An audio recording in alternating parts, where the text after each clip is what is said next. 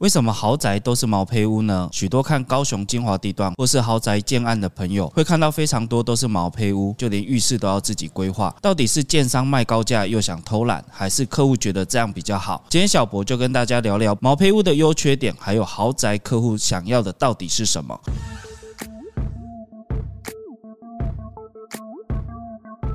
欢迎来到房仲小五的频道。大家好，我是小博。六都现在的发展性极高，个别的精华地段或大平数豪宅是许多高资产朋友自产的标的。这些优质地段或者豪宅产品，许多都是知名建商的建案，但是这些建案却有很多都是毛坯屋。一些朋友可能会想说，也没有卖便宜多少，怎么连个天地壁都不愿意美化整理呢？像是离仁武最近的澄湖特定区，不只是大楼豪宅会毛坯交屋，甚至大平数的电梯别墅也都。都有哦。通常会入手这些建案的朋友，都相当有经济实力。对这些高资产朋友来说，建商所给的建材或者是成屋的格局，都未必是自己想要的。所以，建商采客制化方式，会以毛坯交屋，再由客户自己规划。再来就是格局，常常会看到豪宅四改三房，或是希望住宅宽敞舒适，或者一些豪华硬体设备都需要丈量和整体格局做配合。因此，毛坯屋是最好的选择。优点一，格局上变化较多，有多种选择。一般毛坯屋都只有基础水电管线，因此格局上面可以以需求大幅调整，跟一般预售屋相比，更能够克制化格局。二，建材上可以选择自己想要的。对于买毛坯屋的朋友来说，希望营造出特别的氛围，在建材上的要求会更高。加上大部分朋友具经济实力，所以对于住宅的高级感也有所坚持。硬体设备上也不一定建商能够提供。三，不用拆卸原本建商的装修，也能用。较低一点的价位购入买毛坯屋的朋友，一部分是觉得自己会重新装修，要再拆卸建商原有的配备，或是更动原有的管线是非常麻烦的。加上毛坯屋自然在总价上比标配屋会低一点。缺点一，装修时间会更长。一般买标配屋只需要装修，甚至买食品屋连装修都不用，可以直接入住。但是毛坯屋连天地壁都没有美化整理，甚至连浴室都要让客户自行规划，这样几乎从零开始，在装修时间上需要花费。更多的时间。二，对于没有规划蓝图的朋友会比较困扰。这个是所谓的设计灵魂。许多朋友看到毛坯屋可能会觉得头晕，但是具备设计灵魂的朋友，脑海中就有自己的蓝图，而且有办法去实行。当然，现在也有专业设计师可以提供建议，或是多次沟通绘图。三，装修费用会较高。建商一整批建案下来，成本上势必会比一般客户来得低。客户自己要装修，量少自然价高，加上建材花费、水电工程等等，如果有请设计师，还会有一笔聘请设计师的费用。我觉得毛坯屋啊，可能会在市区比较常看到。人物主要都以透天为主，但是最近的建案好像都是以大楼。其实大家应该对毛坯屋的了解并没有那么的多。刚好小罗你有经验，可以跟大家一起分享。你有接过毛坯屋这种建案吗？基本上都有遇过。其实毛坯屋哦，它比较偏向于哦建商。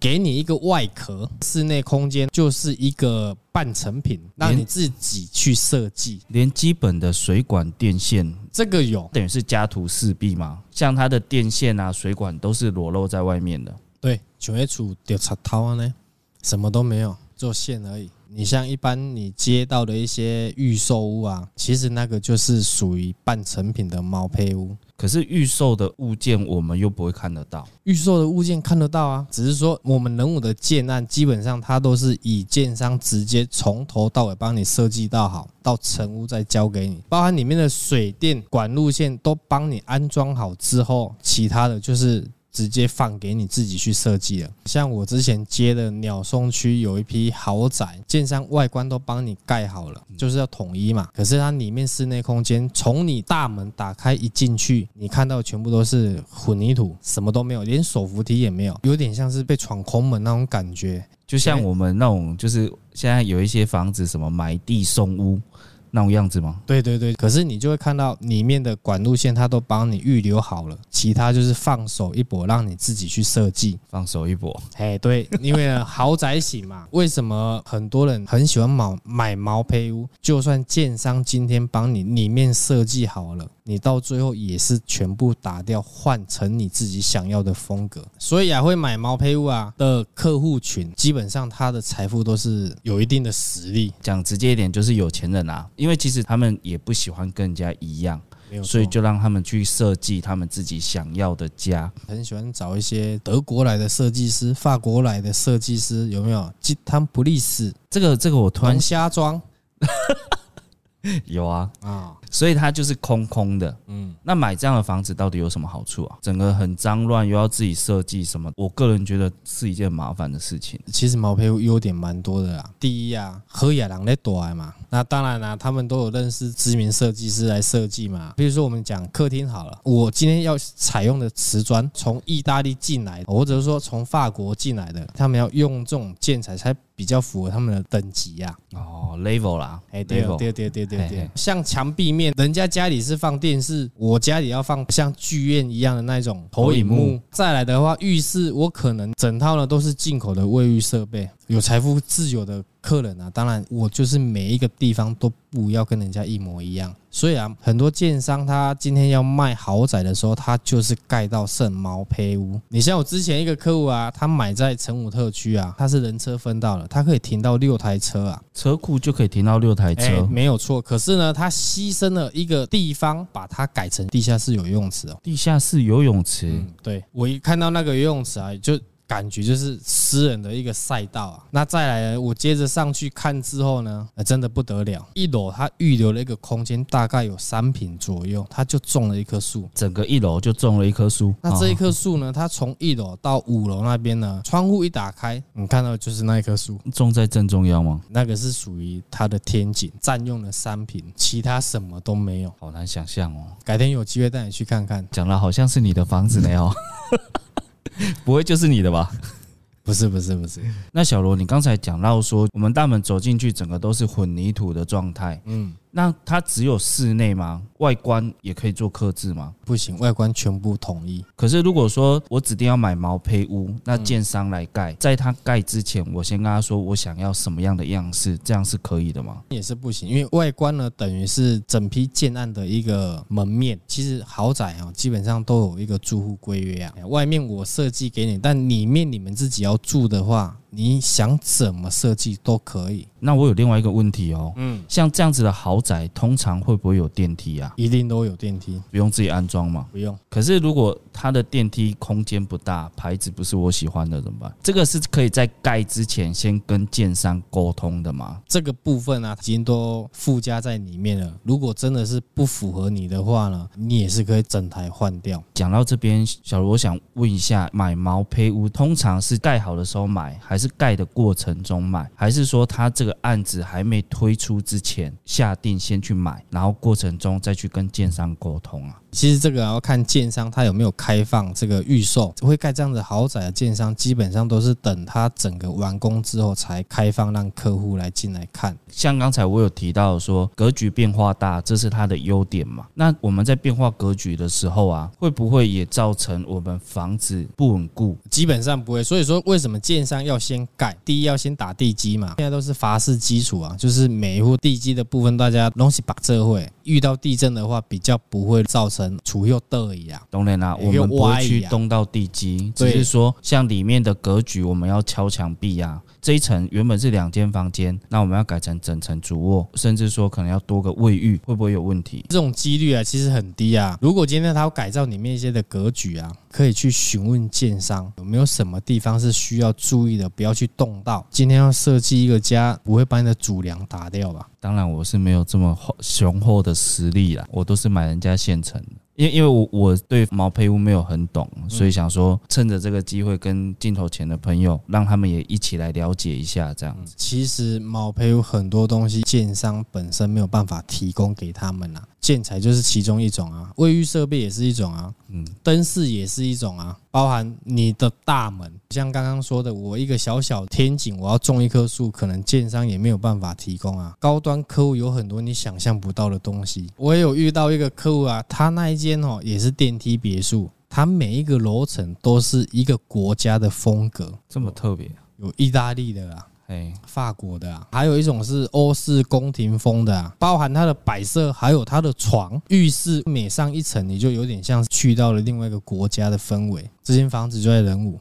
小罗，这样听你讲起来，这间房子感觉就是富丽堂皇，应该不便宜哦。嗯，目前的话大概五千多万。其实毛坯屋啊，除了价格可以便宜一些以外啊，但是呢，设计起来瓷砖、线路，包含家具、家电、浴室、地砖、壁砖啊，还有一些奇奇怪怪、比较特殊的建材，少说也要大概六百起跳啊。但是你如果说是我那个客户，每一层都有一个国家的氛围，那那一间哦，听说他那边。花了将近快上千万，当然价钱到哪边哦，因人而异啊。当然是要看平数大小，大楼应该就不用这么多了吧？大楼像一些艺人啊，其实他们都包整层的呢。哦，一层一户那一种大平数的啊。好好好好，可能也是要啦。另外啊，除了毛坯屋，其实啊，我们还有另外一种叫半毛坯屋。半毛坯屋，其实在仁武就有那批建案是大橘庄园，在巴德北路那边。除了整体的外观，还有里面的壁砖、地砖、卫浴都赋予给你之外，它就只留了管线，也没有隔间，几间处完成度大概在八成，剩下两层由你自己去规划，一层隔两间、隔三间都可以。客变的一些客户群，他的预算没有那么多的话，可是他想要有自己的风格跟品味啊，非常适合半毛坯。小罗，你讲的半毛坯的嗯房子，跟我买预售的时候，我请建商帮我客变成我想要的，这又有什么不一样？举例来讲啊，预售建商他我规划就是三房，那你今天如果说客变的话，你想要说三房改成两房，如果不超出建商成本之外啊，是不用加钱的。那半毛坯屋呢？建商盖好八层，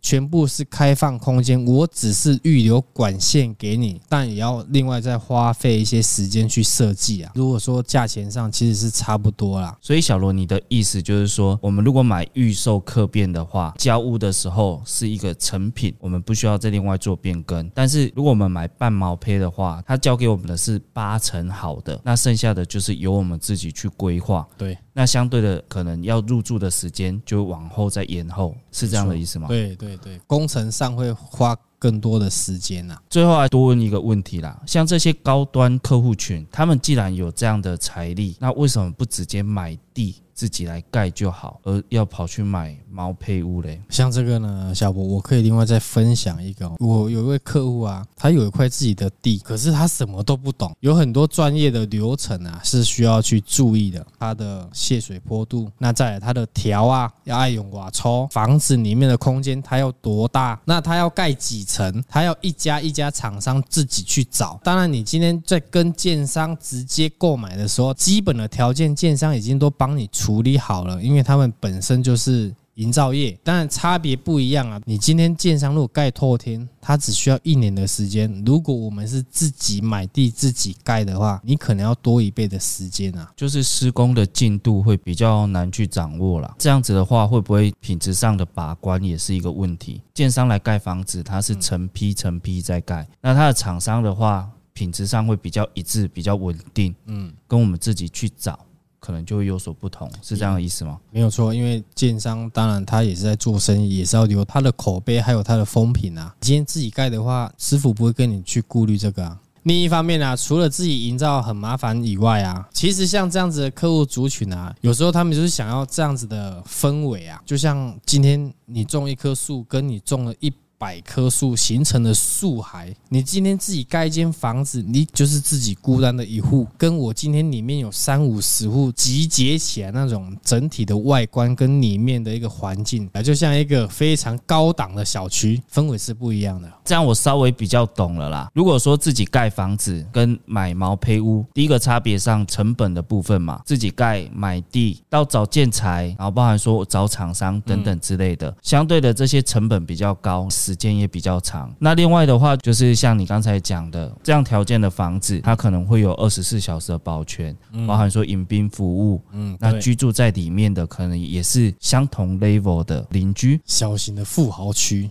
哦，嗯，这样听下来啊，其实我真的觉得有钱人的想法不是我们这种一般的民众能懂的。哎，钱对于来讲啊，可以讲的是接受一点啊。今天呢，我也是这么觉得。以上呢，就是我们对于毛坯屋的一些分享。那今天的影片就到这边。喜欢我们影片的朋友，请记得帮我们按赞、分享、加订阅，并开启小铃铛，叮叮叮。另外，镜头前的朋友，如果你在高雄有不动产想要托租、托售，尤其是我们小五经营的人武地区，一定要找我们小五团队哦。我是小罗，我是小博。我们是萝卜二人组，下回见，拜拜。